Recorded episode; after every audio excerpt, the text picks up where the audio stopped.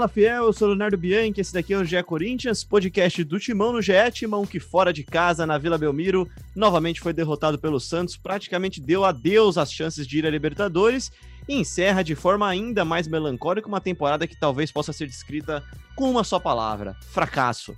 Eliminado ainda na fase prévia da Libertadores, no longínquo começo de 2020, derrotado pelo Palmeiras na final de um Paulistão em que correu até risco de rebaixamento, eliminado na primeira fase da Copa do Brasil para uma equipe na Série B e agora, por fim, um Brasileirão que dará provavelmente como prêmio de consolação para o Corinthians uma vaga na Sul-Americana, campeonato esse que o Corinthians também correu riscos de ser rebaixado por algum momento, né? Para falar de tudo isso e muito mais, a gente trouxe um convidado muito especial aqui. Antes de dar oi para ele, deixa eu dar oi pro Marcelo Braga que já tá aqui comigo. Fala aí, Braga. Pô, que isso, eu não sou especial, tô aqui toda semana. Aí Você é da casa, né, pô? Ah, tá bom, beleza.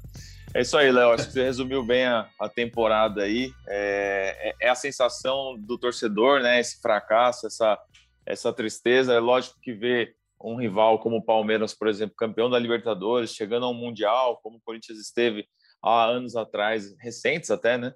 É, traz essa, essa angústia e, e, torna ela um pouco maior ainda para o corintiano, que, que teve um ano difícil e esperava pelo menos voltar a disputar a Libertadores, voltar a competir é, em campeonato de primeiro nível no, na América do Sul, mas muito difícil de chegar. Estava olhando aqui as, as estatísticas da Universidade Federal de Minas Gerais, o Corinthians tem 4,5% de chance de conseguir uma vaga na Libertadores. É praticamente impossível nessas duas rodadas finais.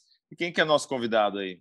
Pois é, você falou de mundial, de rival passando por apuros, né? O cara que a gente trouxe aqui hoje é um cara que em 2012 estava lá no Mundial de Clubes do Corinthians, estava jogando, enquanto viu outro rival passando por maus apuros, né? Por maus momentos também. A gente trouxe aqui um cara que, que sabe mais que quase ninguém como é que passar por maus momentos, mas também viver os melhores momentos do Corinthians. Para alguns é, tem um apelido melhor, mas assim, o nome completo dele é Anderson Sebastião Cardoso, para todo mundo, para Fiel, é o Chicão. Fala aí, Chicão, tudo bem? Boa tarde, Léo. Boa tarde, Marcelo. É um prazer estar falando com vocês. Tudo bem, graças a Deus. Tirando a derrota de ontem, né?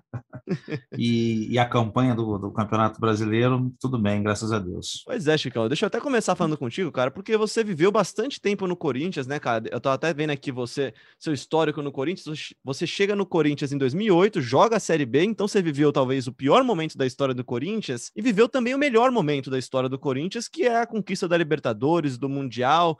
Como é que é viver esses dois extremos no Corinthians e como é que você tem visto o Corinthians viver nesse extremo para baixo agora, né? É, eu, eu sempre falo que eu jogaria pelo clube, até na Série C declarei isso na, quando eu cheguei ao clube, né? E cheguei no momento de reconstrução do clube. É, aceitei o desafio, até já falei em outras entrevistas que muitos atletas não aceitaram jogar a Série B depois que viram a potência do Corinthians, queriam jogar 2009 com a chegada do Ronaldo, né? E passei por esses momentos aí de Série B, conquistando títulos, é, conquistando o carinho do torcedor, que é importante também isso, né? Não só ter passagem no clube. E, e hoje a gente vê esse momento que o clube está atravessando, né? É, eu tenho um exemplo que eu fui para o Flamengo em 2013, onde o clube também não vivia um bom momento é, dentro de campo e, e questões financeiras atrapalhando, teve que ter uma reconstrução também e hoje essa potência. Acredito que o clube Corinthians precisa hoje é, de uma reformulação muito grande.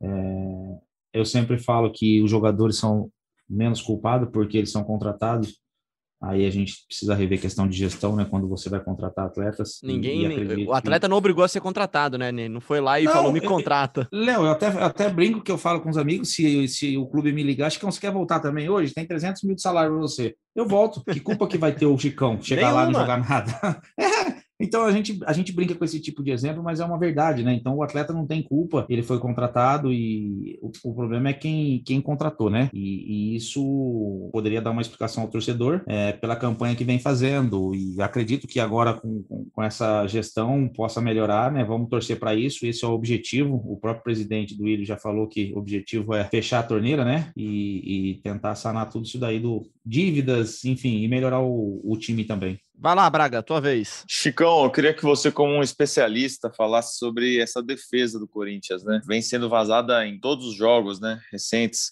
Tomou um gol do Santos, tomou dois gols do Flamengo, tomou três gols do Atlético Paranaense, tomou um gol do Ceará mesmo vencendo, dois do Bahia, dois do Red Bull. é, passou ileso contra o esporte, tomou quatro do Palmeiras. Esse é o resumo do ano aí. É, o que está acontecendo com esse time? É, você observando os jogos do Corinthians, você acha que é um problema coletivo? É uma marcação que está sendo errada? É, é uma linha de defesa que está que tá mal colocada? O que, que você observa nesses momentos assim? Marcelo, tem dois jogos importantes também aí que a gente tem que lembrar que foi contra o Flamengo que tomou sete gols, né? Foi cinco na arena e dois lá, né? Então só em dois isso, jogos. Isso. Então em dois jogos você tomar sete gols. Eu quis citar o exemplo do Flamengo também porque foram dois jogos e sete gols. É, e o Corinthians chegou a passar aí dez jogos tomando cinco, quatro, três gols. Então é difícil. Mas é, eu sempre falo que, que quando está bem o sistema defensivo, a gente ressalta também os atacantes, é, porque eles fazem parte desse, desse sistema. E, e, e quando o sistema defensivo também não está bem, a gente precisa, precisa corrigir algumas coisas, né? Eu acredito que, que não é só o sistema defensivo, é claro que a gente olhar o, o, o destino da jogada, que é o final ali, a gente sempre vai falar do, do sistema defensivo, mas tem alguns erros que eu estou acompanhando os jogos, né? E, e, venho até comentando nas minhas lives aí no, na rede social, que, que tem algumas jogadas que o atacante às vezes para de acompanhar o lateral, às vezes para numa jogada, não diminui o espaço e acaba, deixa o lateral cruzar tranquilo e acaba refletindo lá no sistema defensivo. É, quando tem erro individual que é muito claro, a gente consegue ver pela TV, ou até mesmo vocês que acompanham lá no estádio conseguem ver isso fica mais fácil de identificar. Mas eu acredito que é um, é um sistema, é, acho que todos precisam se empenhar um pouquinho mais para fortalecer uma marca que é do clube, que é desde 2008, quando aconteceu é, a reconstrução do clube. Isso era uma marca muito forte de ter um sistema defensivo muito bom. E hoje já não é assim mais. Não falando somente dos dois zagueiros, laterais e goleiro, mas eu acho que é um sistema que precisa ser melhorado. E tem um negócio, né, Chicão? Muita gente acha que a defesa tá ruim é por culpa da dupla de zaga ou, ou por causa de um jogador. E, e, na verdade, como você mesmo disse agora, defesa é um sistema, né? Defesa não são três, quatro pessoas, né? Começa lá na frente. Você citou aqui, eu não vou saber citar certinho qual jogo que foi, não lembro, mas mais de uma partida, o Corinthians toma bola naquela inversão naquela inversão que vai nas costas do Fagner, né? E aí porque um deixou cruzar ou porque o outro não recompôs, e aí quebra toda a defesa, né? É, eu sempre analiso o, o futebol, ori o, principalmente o gol, eu analiso bem a, a, origem da jogada, né? Porque ela vai ter um destino, óbvio, mas a origem da jogada também é fundamental. Se você deixa um lateral é, cruzar tranquilo, vou citar um exemplo do, do clássico de ontem, é, o Soteudo, como ele chutou, quando ele chutou pro gol, tranquilo, acho que dava tempo de pensar mais um pouquinho e ninguém diminuiu a jogada, e de repente você pode fazer coisas ali de, de, de pressionar o adversário na bola para ele não fazer com tanta facilidade, executar o exercício com facilidade. E, e muitas vezes está acontecendo isso com, com os jogadores do Corinthians, está deixando o atleta adversário executar a jogada com facilidade. Vi vários gols que o Corinthians tomou nesse, nesse modelo de, de cruzamento, de você não diminuir o espaço, dificultar o cruzamento a bola chega, o atleta que vai cruzar, cruza muito mais fácil. Na verdade, ele não cruza, ele faz um passe, porque ele está tão livre que ele consegue fazer passe. Chico, olhando esse elenco do Corinthians, a gente, a gente é, vê um grande desequilíbrio, né? Até muitos jogadores que não, não têm um nível para estar tá no Corinthians hoje. É um elenco tem algumas peças em demasia em algumas posições, falta em outras. É, vai precisar fazer realmente uma, uma limpeza aí, uma, uma modificação grande para a temporada, alguns empréstimos, voltar alguns jogadores e tal. Quem que você gosta desse elenco? Quem que você acha que, que tem correspondido, que, que pode, de repente, em 2021, é, dar bons frutos aí para o Corinthians? Ah, é difícil você falar quando você não está lá dentro, né? Porque você precisa viver, vivenciar o dia a dia para você dar uma opinião é, um, um pouco mais de contundência, né? Por exemplo, o, o Matheus Vital é um cara que tem qualidade, mas até hoje não, não mostrou no Corinthians o que, que ele fez no Vasco. E já está em um período de três anos, se eu não me engano. Você pode até me corrigir, Marcelo, se está um pouco mais. Isso aí, desde já, 2018. Então já renovou o contrato agora para mais dois ou três anos e, e até agora não mostrou o Matheus do, do, do Vasco. Eu de, deixo claro que gosto do futebol dele, mas no Corinthians não casou bem. Então, de repente, uma volta para o atleta também, uma saída, faz bem até para o atleta, não só para o clube. E mas assim, você falar de todos é difícil porque você não está vivenciando o dia a dia. De repente, no treinamento, tem alguns atletas que, que, que, estão bem e acabam não tendo oportunidade, o treinador não quer dar oportunidade, aí chega um outro treinador, muda e dá oportunidade para aquele, acaba jogando. O próprio Mosquito acabou fazendo algumas partidas boas. É, então é um atleta que de repente precisa de sequência, né? A gente vai falar, ah, o Mosquito não pode ficar, mas agora ele está numa sequência, está fazendo gols, confiança, e, e aí quem vai analisar é a diretoria, treinador, comissão técnica, e, e é difícil, como eu falei para você, de, de, não é nem questão de querer ficar em cima do muro, é questão de você vivenciar o dia a dia. Você, como repórter, de repente, se está ali dentro do. Hoje, não está nem vivenciando o dia a dia ali, porque não pode por causa da pandemia, é, e analisa, ia ter uma, uma certeza melhor do que o Chicão, porque está ali dentro do, do, do, dia a dia. É, mas tem alguns jogadores que com a camiseta do Corinthians não casou bem, isso daí é fato. É só ver a campanha que foi feita tanto no Campeonato Paulista como agora no Brasileiro. E Chicão, você tá falando aí de estar tá no dia a dia, de estar tá nos treinamentos, né, cara? Você viveu fases duras no Corinthians, né? A gente lembra de algumas crises que você viveu. Primeiro, a começar pela Série B, que a gente acabou de falar, teve a eliminação em 2010 pro Tolima, né? E aí depois você tem o título, 2011, desculpa, pro Tolima, o título brasileiro. Como é que é internamente, como é que é a sensação de um atleta ver que a coisa não tá fluindo, cara? Tem, tem algum momento que você olha pro companheiro do lado e fala, cara, não vai sair nada daqui? Eu acho que o, o atleta ele tem que ser cobrado ele mesmo, né? Tem que se cobrar muito. Eu, eu, eu cito meu exemplo de 2011. Eu acho que o Marcelo estava cobrindo lá também já essa época e, e quando o Tite me afastou, em momento algum eu abaixei a cabeça e desanimei. Eu fui, procurei treinar, trabalhar para poder dar a volta por cima e voltar no time de 2012, ser campeão da Libertadores e Mundial, jogando então, acho que o, o, atleta também precisa um pouquinho fazer a autocrítica dele, ver, ver o que, que pode melhorar, o que, que ele pode ajudar, porque isso incomoda, né? Incomoda, você não pode sair na rua, você não pode ir no supermercado, você não pode ir em tal lugar que você é cobrado. E quando você está ganhando, você está bem, você é aplaudido. É, e isso faz parte do futebol, não é só no Corinthians, né? Então, o atleta precisa cobrar um pouquinho, se cobrar um pouco mais. O Chicão, e que gol, é, que falta faz um, um golzinho de falta, né? Esse time do Corinthians não tem ninguém que bate na bola que nem você batia ali. É, a gente tem o Otero no elenco hoje, atualmente, mas é um jogador que bate mais forte na bola, uma pancada, e não está acertando, né? Ontem teve algumas oportunidades de bater, a bola foi sempre no meio do gol ali, facilitando para o goleiro do Santos. É, faz falta, né? Um, uma bola parada desse, com essa característica a gente voltar um pouquinho no tempo aí em 2012, o gol nosso da Libertadores saiu numa falta, né? Sai numa cobrança de falta, depois tem um rebote, o Jorge Henrique, e na verdade o Jorge cabeceia para trás, depois o Danilo disputa e faz o gol.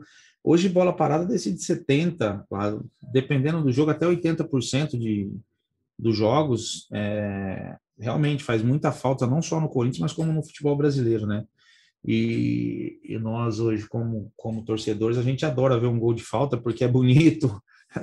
é, a gente gosta de realmente de ver e, e, isso não tem não só no Corinthians, mas como, como em outras equipes também.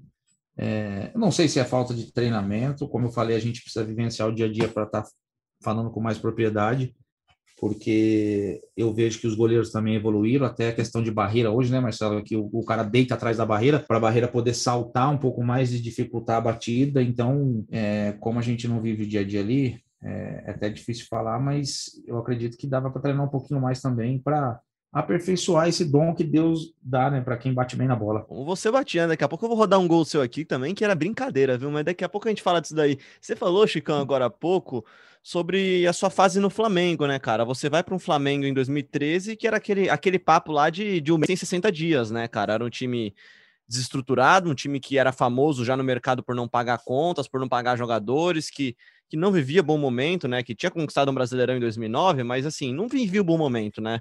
e você passou e viu de perto esse processo de reformulação. Você acha que dá para fazer isso no Corinthians? Ou melhor, é necessário fazer isso no Corinthians? Eu acho que é necessário. Eu acho que é necessário. É... E uma das coisas que o futebol, uma das coisas que o futebol é, encobre muito. Eu acho que até quem acompanha futebol, Marcela aí, você, Léo, deve saber que são as vitórias que escondem coisas, né? E, e de repente, esse mau momento do Corinthians hoje serve para abrir os olhos das pessoas que estão gerindo o clube. Precisa fazer uma reformulação, precisa trazer jogadores à altura do clube para poder brigar por títulos, porque o torcedor na última década aí foi o clube que mais venceu. E até a gente brinca um pouquinho que, que nós acostumamos mal o torcedor, né? Porque na minha época, eu, Chicão, Alessandro, nós ganhamos oito títulos, então nós acostumamos um pouquinho mal o torcedor e agora vem essa, essa situação financeira.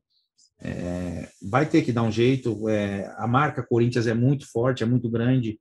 Precisa trabalhar muito bem a questão marketing também para fazer uma arrecadação para poder melhorar isso. Mas eu acredito que dá. Depende das pessoas que estão lá se, se querem ou não é, dar esse passo no clube, porque eu acho que durante um, uns dois anos, já passou esse ano de 2020, 2021, mais um ano, um ano e meio aí, vai, não vai brigar por títulos porque precisa dar uma enxugada, fechar a torneira para poder voltar no trilho, né? Ô Chicão, você teve uma experiência como auxiliar técnico, né, do Daniel Paulista, acho do Boa Esporte, se não me engano, né? É, você tem interesse aí de retornar à área técnica? É, quais são os seus planos? O que, que você tem feito hoje? Eu não tenho vontade nenhuma de, de voltar para o campo, porque eu tive uma experiência lá no Boa, e, e, eu falo que hoje eu tiro o chapéu para os treinadores aí, porque é um, não é fácil não é fácil porque eu tive, eu até acho que eu até te contei que tive câimbra na sola do pé de ficar nervoso, né, da questão emocional. Mexe muito com o lado emocional e eu fiz o curso da CBF tudo, mas não é um caminho que eu quero trilhar não. É, prefiro ficar mais na, na parte administrativa, onde a gente tem um respeito muito grande, até pelo caráter que tem e dentro de campo vai ser difícil eu voltar. Só se for uma coisa muito forte mesmo, falar que ah, você precisa voltar para o campo. É, não tenho essa ideia hoje porque eu tive uma experiência já e já vi que mexe muito com o lado emocional e até brinco que, né, que a gente está tá novo ainda, né, para passar por algumas situações, porque você pega aí o Murici que teve que, que operar, você pega o Cuca que te, passou a situação do coração, você pega o Ricardo Gomes, entre outros aí que passaram situações difíceis como treinador. Então, não é uma coisa que eu quero, não. Eu, é duro não poder entrar em campo e vou... resolver, né, Chicão? Então, esse é o detalhe de você de você não poder executar o exercício ali, porque e você sabe que você pode fazer, dá para fazer. E aí você vê um atleta que não tem condições de fazer, você fica muito tenso, muito nervoso e acaba refletindo em você mesmo. E, e eu pensei bem sobre isso daí, porque assim, é, é, você ter câimbra na sola do pé sem estar dentro de campo é, é óbvio que é algo emocional. Eu não tive câimbra nem, nunca quando joguei, né? Imagina agora essa situação de, de ter essa câimbra de, do lado emocional. Aí eu repensei, agora vou.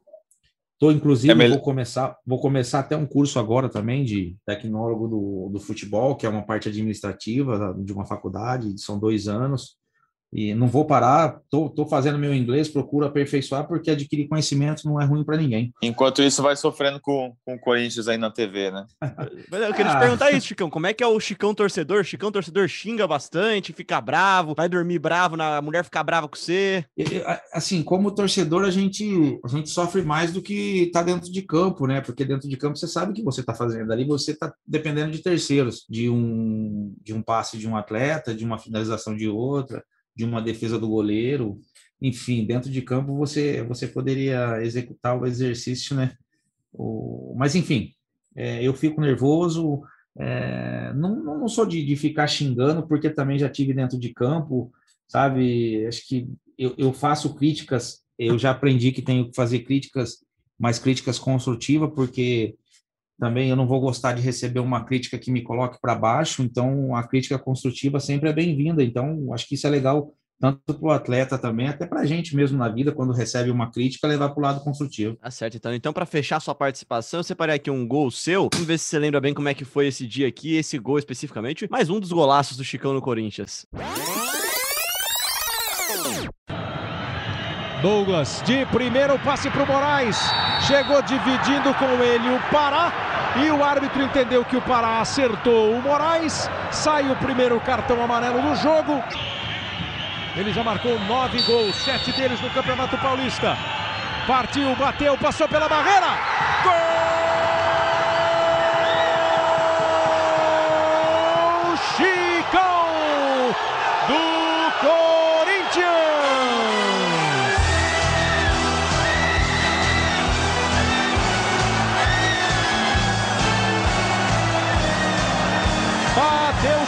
A bola desviou na barreira. Acabou com a chance do Fábio Costa. Bola pro fundo do gol.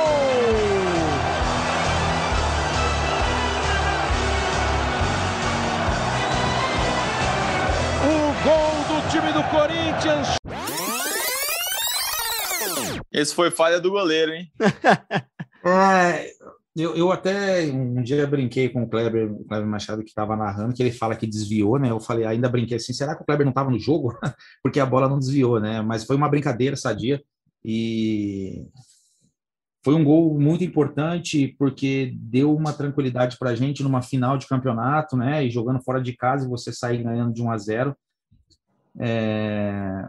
Pena que depois, eu falo pena porque depois o, teve um, um atacante aí que ofuscou um pouquinho esse gol, né? Pois é. é. Para quem não lembra, para quem não lembra, esse jogo aí é Corinthians 3, Santos 1 na Vila Belmiro, 2010, Chicão, 9? 9. Nove. É, Uma das melhores e... partidas de todos os tempos do Corinthians, eu diria, cara. Um jogaço de bola. O gol que o, que o Chicão cita é o que o, o Ronaldo dá o corte e faz o gol de cobertura no Fábio Costa, né?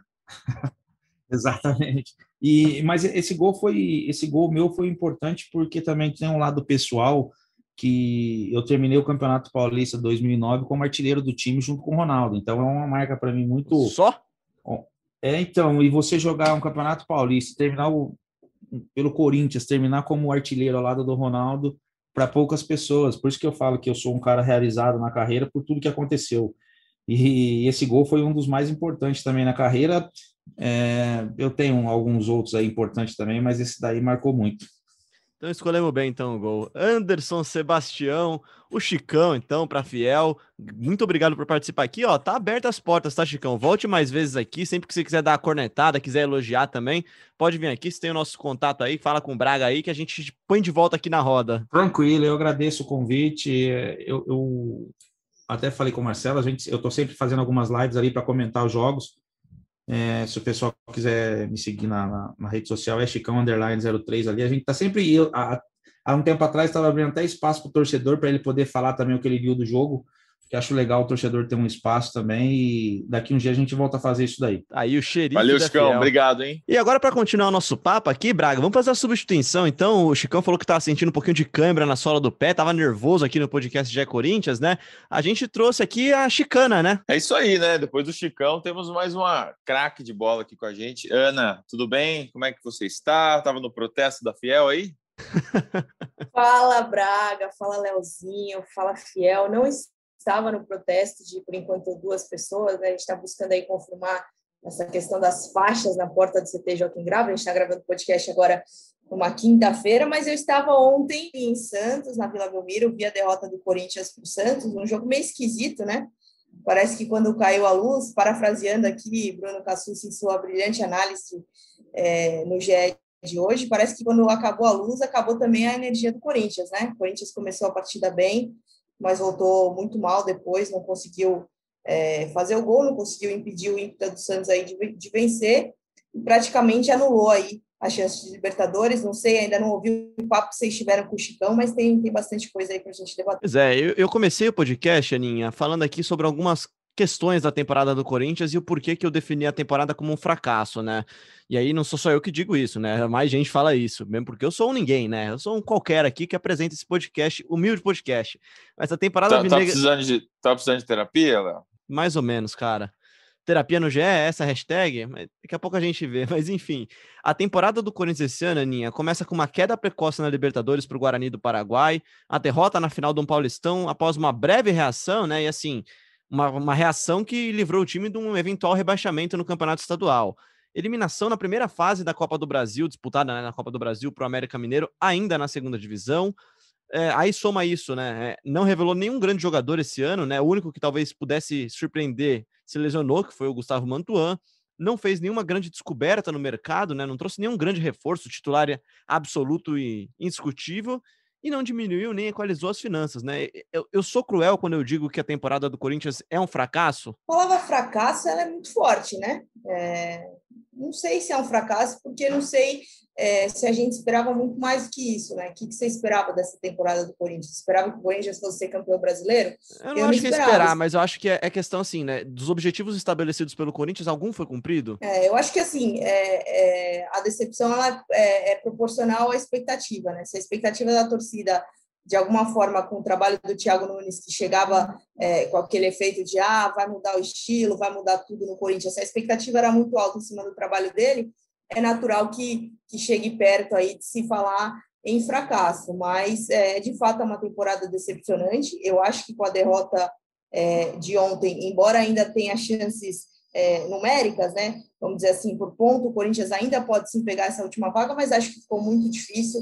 Acho que até por uma questão anímica, jogos é, contra o Vasco, que briga contra o rebaixamento, e contra o Internacional, que está aí brigando pelo título com francas, é, franca possibilidade de ser campeão. Acho que ficou muito difícil para o Corinthians. Acho que, de fato, vai ficar fora da Libertadores, Léo. Mas não sei, não, não chamaria de fracasso, chamaria de uma temporada bem decepcionante uma temporada que, que deixou aí um claro recado de que esse elenco vai precisar passar por uma reformulação, e reformulação que eu digo assim, a gente já sabe que não pode esperar grandes contratações, o Duílio já falou mais de uma vez, e conversando com o pessoal do Corinthians também, a gente sabe que não há é, poder de investimento nesse momento para trazer grandes nomes, mas tem alguns jogadores, Léo, que já vem de algum tempo é, sem render, sem entregar, e aí eu acho que o Corinthians vai precisar se reinventar.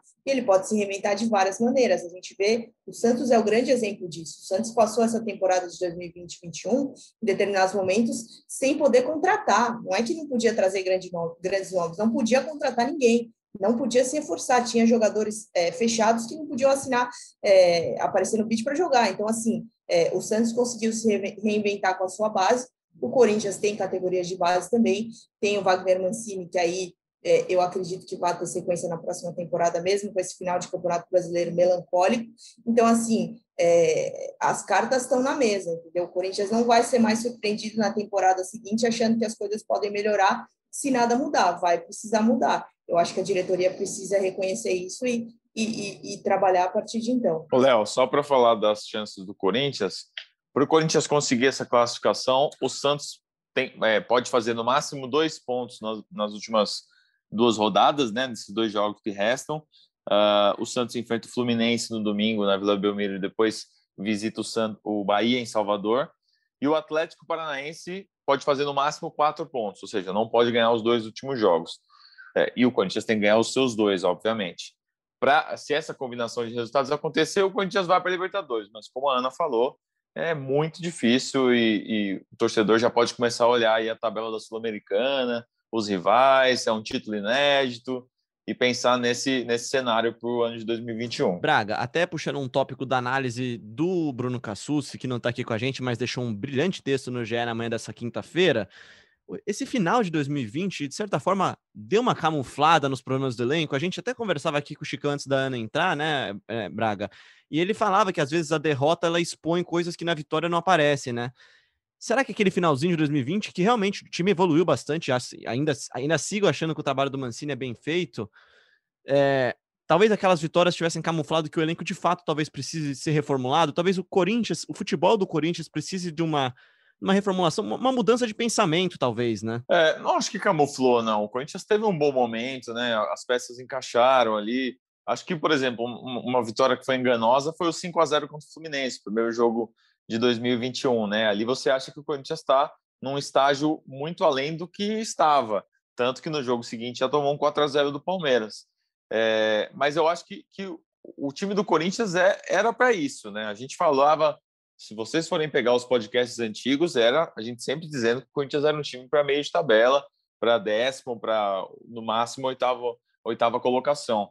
É, e era isso. Chegar na Libertadores seria muito importante para as finanças, é, para a confiança do torcedor, para essa autoestima e tudo mais. Mas é um time que hoje, se entrasse na Libertadores, não, também não, não disputaria muita coisa caso o elenco não fosse mexido. É, acho que, que o cenário atual é, é o Corinthians terminar o Campeonato Brasileiro, fazer mudanças no seu elenco, tirar alguns jogadores que não estão rendendo, tentar fazer negócios na, à base de troca, à base de, de é, empréstimos. Não sei se eu renovaria com o Otero, por exemplo. Acho que uma negociação que, que o Corinthians pode repensar, porque é um jogador que não rendeu tanto, esperava-se mais dele, das cobranças de falta, dos escanteios, de, das jogadas de bola parada porque com a bola rolando a gente já, já tinha percebido que era um jogador que não estava entregando tanto. Já faria um esforço maior para ficar com o Casares, é um cara importante que se mostrou comprometido, que se mostrou é, diferenciado dentro de campo. Então, acho que algumas decisões precisam ser tomadas. É, alguns jogadores que estão emprestados podem voltar. Meninos do sub-20, como a Ana falou, tem que ter coragem, tem que botar essa molecada para treinar. O Corinthians tinha condição de botar alguns meninos nessa reta final do Brasileirão, porque quando o Coelho era o técnico, ele chegou até a levar alguns meninos para o banco. Então, esses caras estavam inscritos no Brasileirão. Mas o Mancini optou por não usar. É, acho que precisa, precisa dar mais rodagem para essa molecada e apostar nisso. É o que o Corinthians tem. 2021 é, é um ano incerto é, e de dificuldades financeiras. Então, o Corinthians vai precisar criar soluções e, e e com certeza essas soluções passam pela base. Pois é, muita gente está falando disso aqui, né, Braga? Você até pediu perguntas para os nossos ouvintes no seu Twitter, né? Lá no Twitter também do GE Timão, e muita gente fala da base aqui, né? O Matheus Pinheiro fala, fala para a gente aqui que só a base salva, que cada vez mais ele tem certeza disso, que o Corinthians tem, e tem de fato mesmo uma das maiores folhas salariais do Brasil e não consegue ter um elenco competitivo, né? Tem muita gente fala aqui, o Matheus Vinícius fala que tem muito jogador ganhando salário alto. Mais gente falando aqui também, ó. Tem um cara aqui que fala que uh, enquanto a gente toma gol de moleque de 17 anos, a nossa base é, base é negligenciada e só colocada na roubada, que é o Luan Araújo. O Felipe Costa aqui citem inúmeros atletas aqui que tiram espaço da base, e ele cita aqui Gabriel Pereira, Adson, Cauê, Du, Igor Formiga que estão sendo estão tendo espaço roubado, diz ele aqui, por atletas que não têm o mesmo nível e ganham muito mais. É uma realidade do Corinthians hoje, né, Aninha? A gente vê do lado, principalmente acho que no clássico contra o Santos, um time de meninos contra um time de jogadores um pouco mais experientes, só que o nível não era tão maior, né? Eu, eu acho que é, quando você fala de um jogo contra o Santos, você está falando de uma questão muito específica, né? Porque eu tive a oportunidade de cobrir o Santos, o Santos por dois anos e, e, lá é uma coisa bem natural esse uso das categorias de base, né? até porque o Santos vem de gestões ruins, é, o Odílio Rodrigues, depois é, teve o Modesto Roma, o Pérez, então foram gestões financeiramente muito complicadas para o Santos. Usar a base virou uma necessidade absoluta para esse time, até para é, no dia a dia mesmo, complementar treinos, enfim. E já existe uma predisposição da própria torcida em aceitar, em ter paciência, em em absorver a ideia de que esses meninos vão jogar por muito tempo. Eu acho que no Corinthians a coisa talvez seja é, tenha um pouquinho mais de, de, efeito novidade, até pela, pela repercussão, enfim, é, de tudo que acontece no Corinthians. O Corinthians é sempre muito visado. Eu acho que é um processo, talvez seja um processo um pouco mais lento, mas é um processo que precisa acontecer, Léo. Porque não é de hoje que o Corinthians vem tendo dificuldades financeiras, não é de hoje que não está podendo mais fazer grandes investimentos é, e, e, e, trazer jogadores, aqueles jogadores caros. Então, eu acho que assim, cada vez mais precisa pensar em achar soluções é, dentro do próprio clube. Eu acho que isso, é, se não, não faz porque gosta, vai ter que fazer por uma necessidade. E a gente já viu que isso pode dar resultado, sim. Né? Acho que acho que recentemente, aí nesses anos, é, nesses meses ruins, a gente teve um, um, claro exemplo aí na lateral esquerda, né? Com o Piton e o próprio Carlos Augusto. Foram dois jogadores que aí se revezaram de titularidade aí foram bem. E, jogadores e mesmo assim, e mesmo assim houve um erro, né? Porque é, o Corinthians foi buscar o Sid Clay. Pagou Exato. um dinheiro para o Sid Clay e, e tinha ali o Carlos, que a princípio não ia nem ser usado, ia ser emprestado, ficar encostado, e, e que virou o titular da equipe. É um belo exemplo, subindo. né, Braga? É um Sim. belo exemplo desse, desse gasto a mais com uma posição que poderia talvez ser suprida pela base, né? Exatamente. Ó, um, um... Fala, fala, Braga. Não, eu só ia falar que o, o, tem um, eu só ia falar que tem um menino que mandou aqui pra gente, o Juan Felipe. Por qual motivo contrataram o Cafu, sendo que tem uns três ou quatro igual a esse na base, ou, ou melhores que ele? É isso, a gente também não sabe, né? É um jogador que veio e nem o Mancini aprovou, tá lá encostado, não tá indo pro banco e poderia estar dando vaga para o menino da base. A gente, a gente também não entende isso. Quer completar? É, eu não é. Eu acho que eu acho que o Sid Clay foi aí um dos grandes arrependimentos dessa gestão, né? Acho que, que particularmente o Duílio deve ter deve ter chateado ele bastante, assim, que era um jogador que que ele apostava. Acho que acho que falando agora é, do presidente do Corinthians, que foi diretor de futebol, né? Eu acho que dois nomes aí decepcionaram ele bastante primeiro é o Sid Clay e o segundo é o Luan, né? Porque eu acompanhei de perto, eu, Braga, enfim, todo mundo. Braga, inclusive, na época deu, deu o furo dessa contratação, mas a gente acompanhou de perto o, o desejo que o Duílio tinha de contar com o Luan, né? E, enfim, foi atrás, foi buscar, é, fez aquele carinho que a gente fala no jogador, trouxe ele para conhecer a arena, enfim, mostrou tudo do Corinthians para ele, e são jogadores que, guardadas as devidas proporções aí, a diferença de posição, a diferença de, de realidade, se de já foi embora, são dois jogadores que não entregaram, né? Então eu acho que o Corinthians vai por necessidade precisar olhar com bastante carinho porque tem já dentro do clube. Lembrando que o Luan nem saiu do banco, né? Jogo contra o Santos. Corinthians precisando vencer, é, o, o Mancini começou a empilhar substituições e o Luan ficou sentado ali no banco é, enquanto o jogo teve luz, enquanto o jogo não teve luz. Daqui a pouco a gente fala até um pouquinho mais do jogo aqui, mas são bons exemplos, né?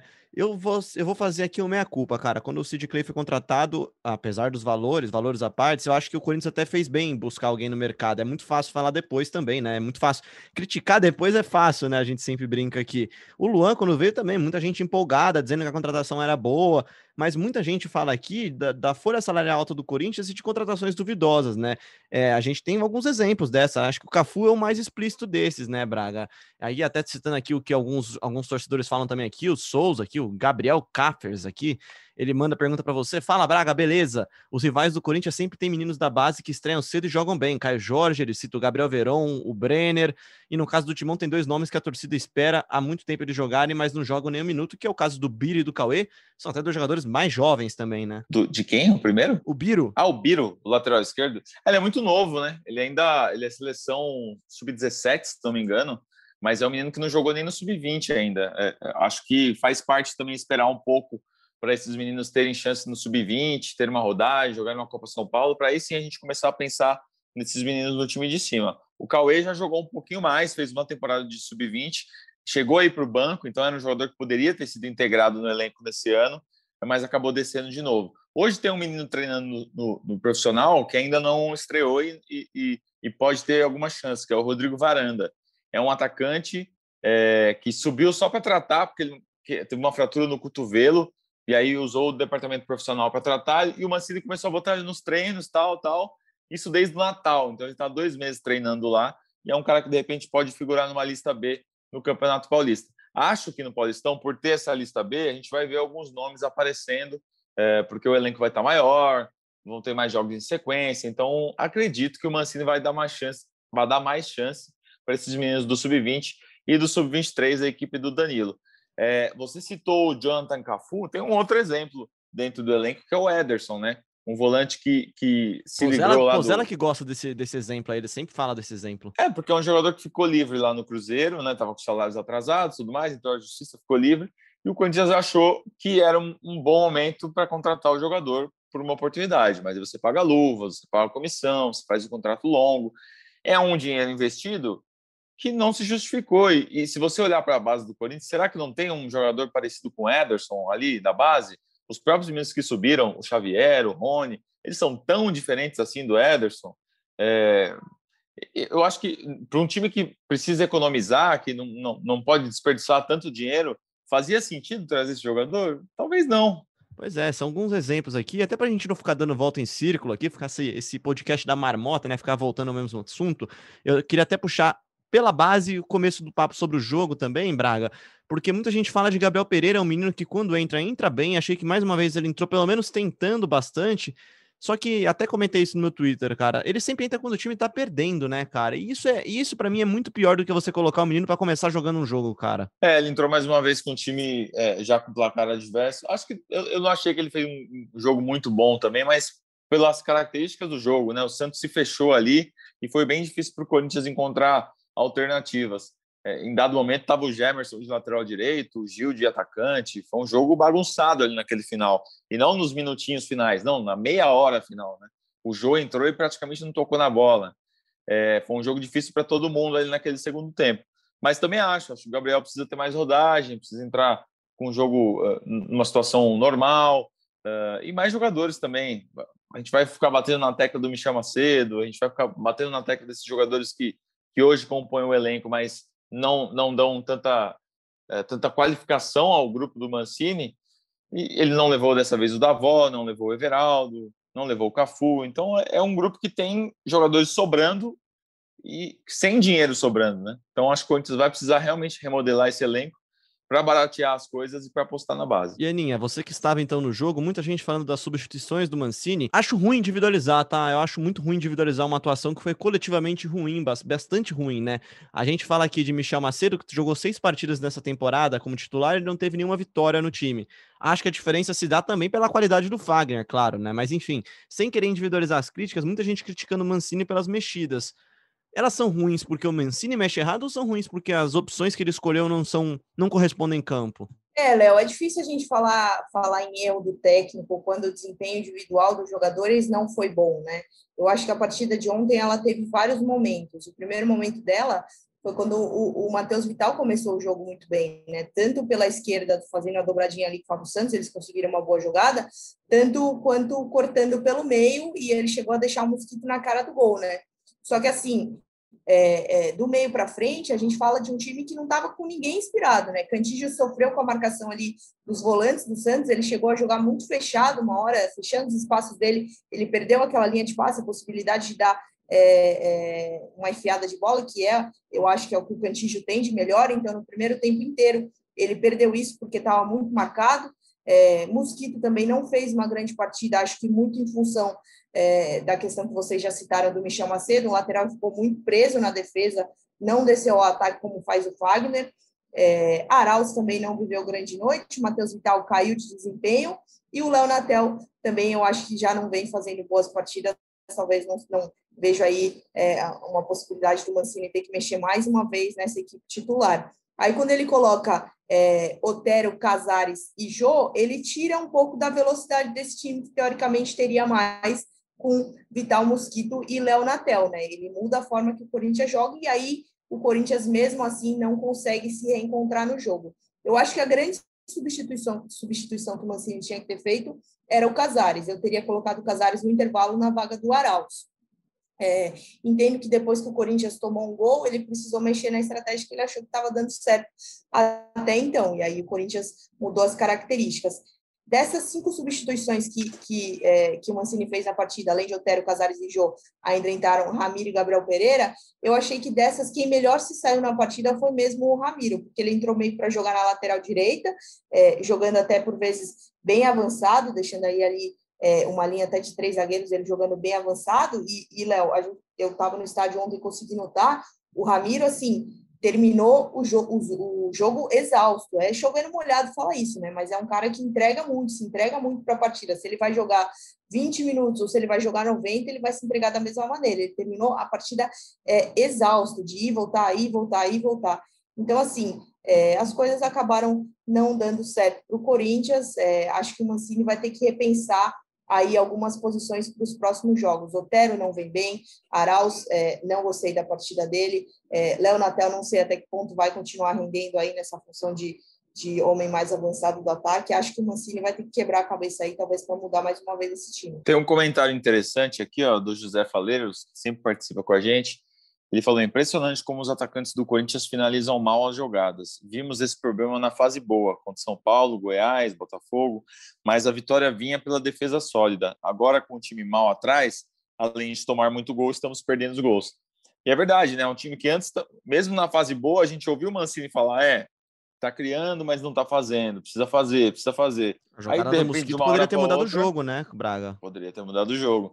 Eu também acho, o Matheus começou muito bem o jogo, e para mim o grande erro do Mancini foi não mexer no intervalo.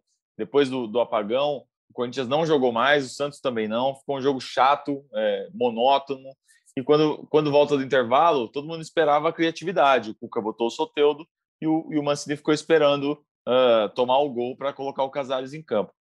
Apesar disso, eu queria ler uma, uma mensagem aqui de um, de um, rapaz que mandou para gente falando sobre mudança de técnico. É o Júnior Corintiano. Ele falou: o Corinthians precisa de um técnico que saiba montar time, não tem ninguém melhor nesse momento do que Mano Menezes. Ele já mostrou isso em 2008. Naquele tempo, a situação do Timão era pior do que a de hoje e Mano conseguiu montar um time que foi vencedor por muito tempo. É, essa é a opinião do Júnior Corintiano, que quer ver o Mano de volta. O Mano está desempregado desde que deixou o Bahia. Um trabalho ruim que ele fez no Bahia também. E hoje ele está disponível.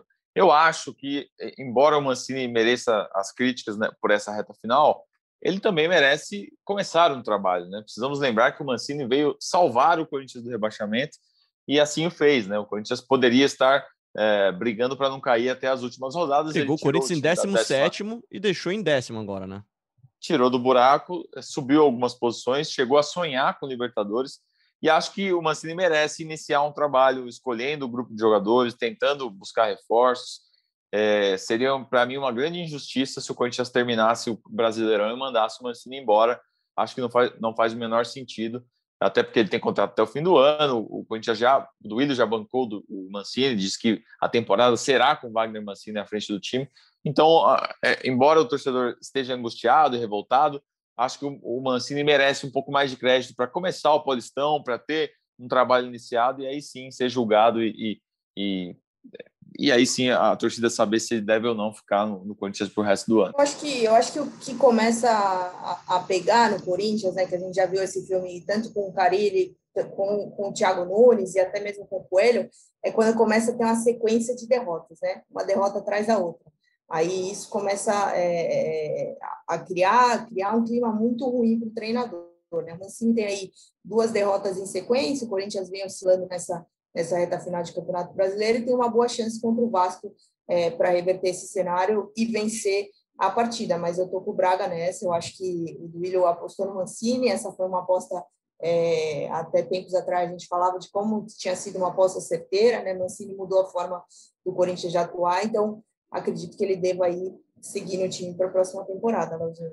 E acho que assim, né, Ana, Ana Braga e nossos ouvintes aqui também, é preciso ter um pouquinho mais de, de, de olho clínico, né, talvez, na análise dos problemas, né? É, é, é, muito pouco você olhar e falar que o problema do Corinthians é o Mancini, né? O Mancini pegou um time que estava em 17 colocado, não um time que era líder do campeonato.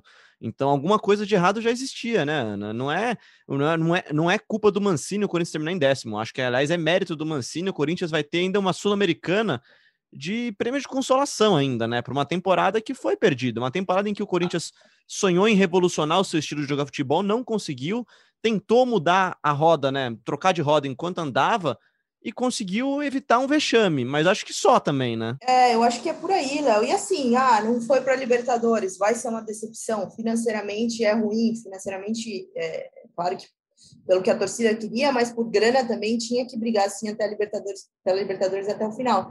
Mas ir para a Sul-Americana também, que nem o Braga falou, a possibilidade de um título inédito, é um, é um campeonato que eu acho que se adequa melhor à realidade do Corinthians nesse momento, nessa temporada de, de corte de gastos, que vai ser a temporada de 2021. Então, assim, é, eu acho que o, o grande ponto é o Corinthians abraçar e buscar é, bons resultados no que vier, Leozinho. Acho que a Sul-Americana pode acabar sendo um caminho interessante para o Corinthians. Assim como o Léo falou que é, é, muito pouco você resumir ao fracasso do Corinthians ao, ao, trabalho do Mancini, que é injusto, eu acho que é muito pouco também você ficar reduzindo a má fase do Corinthians ao Cássio, que é o que muita gente tem feito nas redes sociais, é, crucificando o goleiro pelos rebotes que ele deu contra o Flamengo e de novo contra o Santos.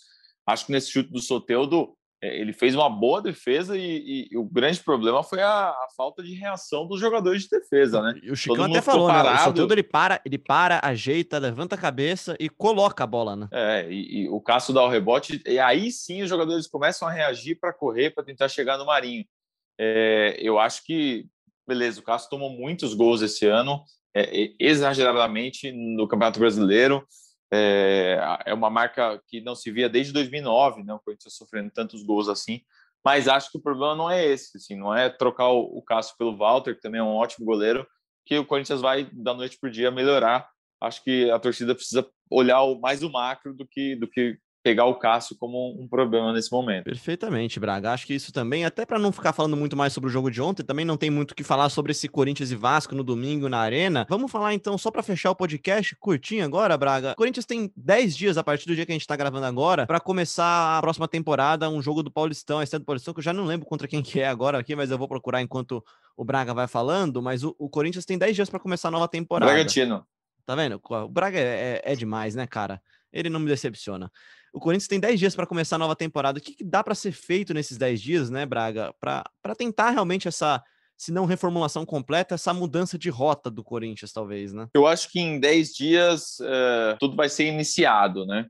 Uh, o Corinthians vai brigar aí até as últimas rodadas. Acho que a partir do momento em que as chances realmente acabarem na Libertadores, a, a, os matemáticos concluírem que é realmente agora 0%, o Corinthians vai começar a tomar as atitudes e, e, começar a dar destino a alguns jogadores. A gente viu que alguns jogadores que estavam emprestados já começam a, a ganhar destino aí, o Caetano, o Rafael Bilu, outros jogadores serão avaliados. Acho que é o momento das decisões do Corinthians, mas em 10 dias não dá para esperar mudança, sabe? Dá para esperar um, um início de planejamento sendo colocado em prática. Provavelmente alguns jogadores devem começar a, a pegar destino, a ser emprestados. E não acho, é, minha esperança é baixa nesse momento, para o Corinthians começar a anunciar reforços. Acho que esse processo vai levar mais algum tempo, caso o Corinthians consiga jogadores no mercado. Aninha, para te passar a bola já para a gente já encerrando também, acho que o caminho realmente passa pela base e acho que a torcida não só está vendo isso também, como está querendo comprar essa ideia, né? Mais do que até em outros anos, a torcida acho que está querendo ver esses meninos subirem. Acho que 2020/21 foi um ano em que as bases dos times mostraram muito resultado. A gente viu o Palmeiras aí, finalista e campeão da Libertadores, um Santos finalista da Libertadores, o São Paulo que revelou um time de meninos que por pouco mesmo não foi campeão brasileiro, né? É, acho que assim, os rivais deram uma lição para o Corinthians e acho que o Corinthians pode e deve se pautar nisso também, se basear nisso para tentar começar uma reformulação de metodologia de futebol, talvez, né, Aninha? Exatamente, Elzinho. Vai ser uma mudança interessante de pensamento. Pensamento não só da comissão técnica, mas é o que você falou, é, mudança de pensamento da própria diretoria, da forma é, como a diretoria enxerga o futebol. Acho que vai ser uma mudança interessante para a gente observar. Falando de alguns nomes, a torcida fala muito do Cauê, né? Centroavante é, ainda novinho, ele está no sub-20, mas. É, o Bameyang ainda... do Terrão, né? É, exatamente, mas ainda é muito novo. Eu gostaria muito de ver o Cauê ter uma, é, ter uma sequência, ser testado no Campeonato Paulista, e pelo fato dele também já ter uma experiência, mesmo que curta, no futebol profissional, né? Ele já jogou profissionalmente pelo Novo Horizontino, então acho que seria interessante aí é, o Mancini olhar com bons olhos. Claro que não só o Cauê, mas outros jogadores também, mas eu gostaria sim de ver o Cauê sendo testado aí nesse Campeonato Paulista que virá pela frente em breve. E você falou, Léo, dessa é, nova metodologia que o Corinthians deve adotar.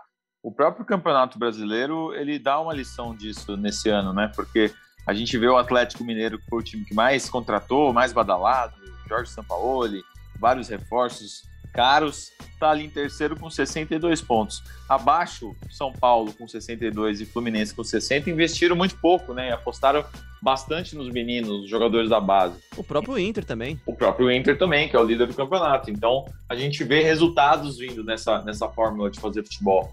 E é, talvez seja a hora do Corinthians apostar um pouco mais nisso também. É isso. Para fechar de vez, então, Braga, tem desfalques para o Corinthians enfrentar o Vasco no domingo, às 4 horas da tarde, na Neoquímica Arena? Tem o desfalque do Michel Macedo, que vai voltar para o banco de reservas, e o Fagner, que era o titular e esteve suspenso contra o Santos, retorna para a equipe. Tá bom, então, tá bom, então. A gente promete que na semana que vem a gente volta aqui para falar mais sobre uma possível definição da temporada 2021 do Corinthians também. Corinthians a decidir ainda há um milagre de ir para Libertadores ou talvez ir para Sul-Americana e aí sim começar a planejar sua temporada de forma mais precisa, né? Com mais datas, com, com mais certeza do que precisará ser feito para esse ano. Aninha, grande beijo para você, viu? Valeu, Lazinho, valeu, Braga. É isso aí. Estarei de folga nesse fim de semana, mas o Braga com certeza vai, vai, acompanhar e trazer tudo da partida contra o Vasco na Neoquímica Arena. De novo, durmam com essa. Meu Deus do céu, que mamata. Grande abraço, Marcelo Braga. Grande abraço. Encerrarei aí a participação no Brasileirão 2020, representando o Jet Mão lá no domingo, Corinthians e Vasco. Corinthians e Vasco, hein? Torcedor que, que lembra daquele 2007 tá, tá querendo que o Corinthians vença aí para prejudicar o Vasco e, e... Mas acho que não tem nada a ver, né? Já passou muitos anos, mas estarei lá para ver a história acontecer. Um abraço, amigos. Corinthians precisa vencer porque precisa vencer também, né? Tem esse fator também aí. Um grande abraço, Braga, um grande abraço, Aninha. Muito obrigado pro Chicão também, que participou aqui do começo do programa com a gente. Ou você ouve a gente, claro, sempre no ge.globo podcast, também no seu agregador favorito, ou no Globoplay também. É só acessar lá o app do Globoplay no seu celular apertar a aba Explore e encontrar lá todos os podcasts do Grupo Globo. Esse é o GE Corinthians que volta com mais um episódio agora na segunda-feira, falando tudo sobre Corinthians e Vasco, Sul-Americana, Libertadores e o futuro do Timão.